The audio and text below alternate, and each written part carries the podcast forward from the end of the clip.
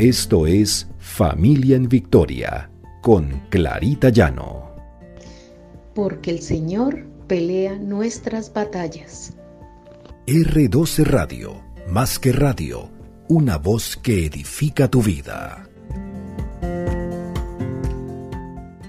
Buenos días, feliz día para todos. Que el Señor nos bendiga, nos guíe por el camino que debemos andar. Recordemos que Dios tiene el control de nuestras vidas. El tema de hoy, resistamos al pecado, tendremos nuestra recompensa. Este es nuestro devocional Familia en Victoria, porque el Señor pelea nuestras batallas. Encontramos en la palabra de Dios, en las Escrituras, en Génesis 39, 7, 8. Sucedió después de estas cosas que la mujer de su amo miró a José con deseo y le dijo, acuéstate conmigo. Pero él rehusó y dijo a la mujer de su amo, estando yo aquí, mi amo no se preocupa de nada en la casa y ha puesto en mis manos todo lo que tiene.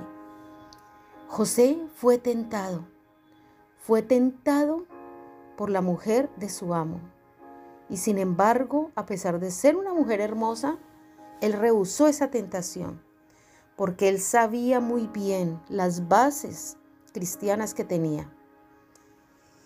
En Santiago 1.12 dice, Dichoso el que resiste la tentación, porque al salir aprobado recibirá la corona de la vida que Dios ha prometido a quienes lo aman. Es cierto, tendremos muchas tentaciones, incluso el mismo Jesús tuvo tentaciones y las padeció cuando le tocó estar en el desierto en ayuno. Él fue tentado por el mismo demonio que se le presentó en forma muy agradable y le ofreció todo cuanto había en el mundo, todo para que él lo gobernara, todo para que él lo poseyera. Pero Jesús era el Hijo de Dios. No era hijo de hombre para ser tentado. Ni iba a caer fácilmente porque él sabía lo que tenía que hacer. En Mateo 4, 4 dice, entonces Jesús fue llevado por el Espíritu al desierto para ser tentado por el diablo. Y después de haber ayunado 40 días y 40 noches, entonces tuvo hambre y acercándose al tentador le dijo, si eres hijo de Dios, di a estas piedras que se conviertan en pan. Pero él respondiendo dijo, escrito está, no solo de pan vivirá el hombre, sino de toda palabra que sale de la boca de Dios. Ahí está el tentador, el que tienta a nuestros hijos, el que nos tienta constantemente, el que está ahí para apoderarse del mundo, para hacernos caer pero nuestras bases, nuestras creencias y nuestros valores deben estar cimentados en la palabra de Dios. No sucumbir ante nada, ante el poder del dinero. Hay mucha corrupción. La gente ya ha perdido esos valores cristianos.